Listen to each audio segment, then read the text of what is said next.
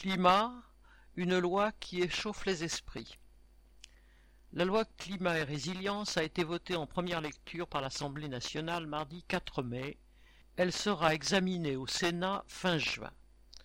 Quand le gouvernement déclare faire entrer l'écologie dans la vie, il faut comprendre que la population paiera, et particulièrement les plus pauvres, sans que pour autant une lutte contre le réchauffement climatique soit véritablement engagée car tout est fait pour ne pas gêner les grandes entreprises, voire pour faciliter la bonne marche de leurs affaires.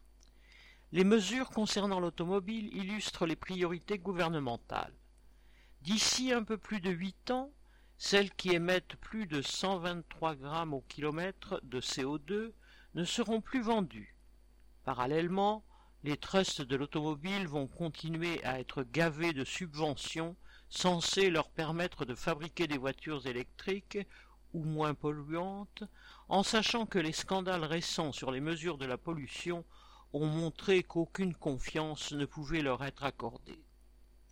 Les particuliers continueront à profiter de ristournes pour le remplacement de leurs véhicules, mais celles-ci profiteront à ceux qui disposent déjà d'un budget pour s'acheter une voiture neuve. Cerise sur le gâteau, le gouvernement n'a même pas le courage de limiter dès aujourd'hui la publicité pour la vente de véhicules SUV particulièrement polluants. À l'encontre de tous ceux qui ont des véhicules polluants, le gouvernement veut mettre en place de nouvelles zones dites à faible émission dans les métropoles de plus de 150 000 habitants.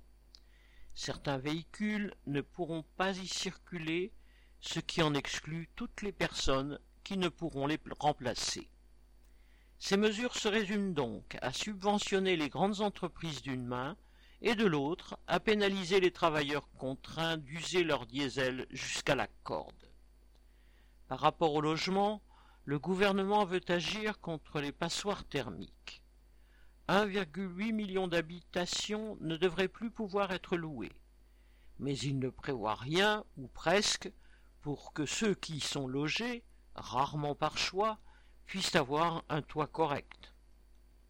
Au nom de l'arrêt de l'artificialisation des sols, la loi prévoit qu'il ne sera plus possible de construire des centres commerciaux à la périphérie des villes. Mais des dérogations sont prévues en cas de besoin. Cette mesure est dérisoire car les grands groupes commerciaux sont en train de développer des espaces de vente de proximité pour répondre au changement de mode de vie d'une partie des consommateurs. En revanche, les entrepôts se développent et à leur encontre aucune restriction n'est prévue.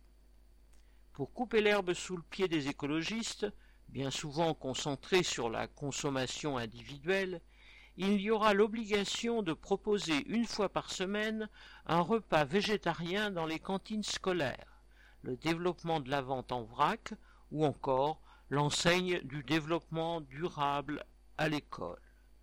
Tout cela consiste à vouloir rendre le consommateur responsable de la pollution par ses choix, alors que le développement technique, l'organisation de la vie et de la consommation dépendent des choix des grandes entreprises.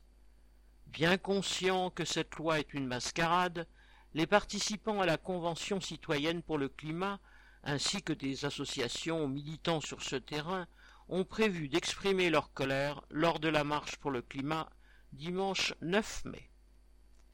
Inès Rabat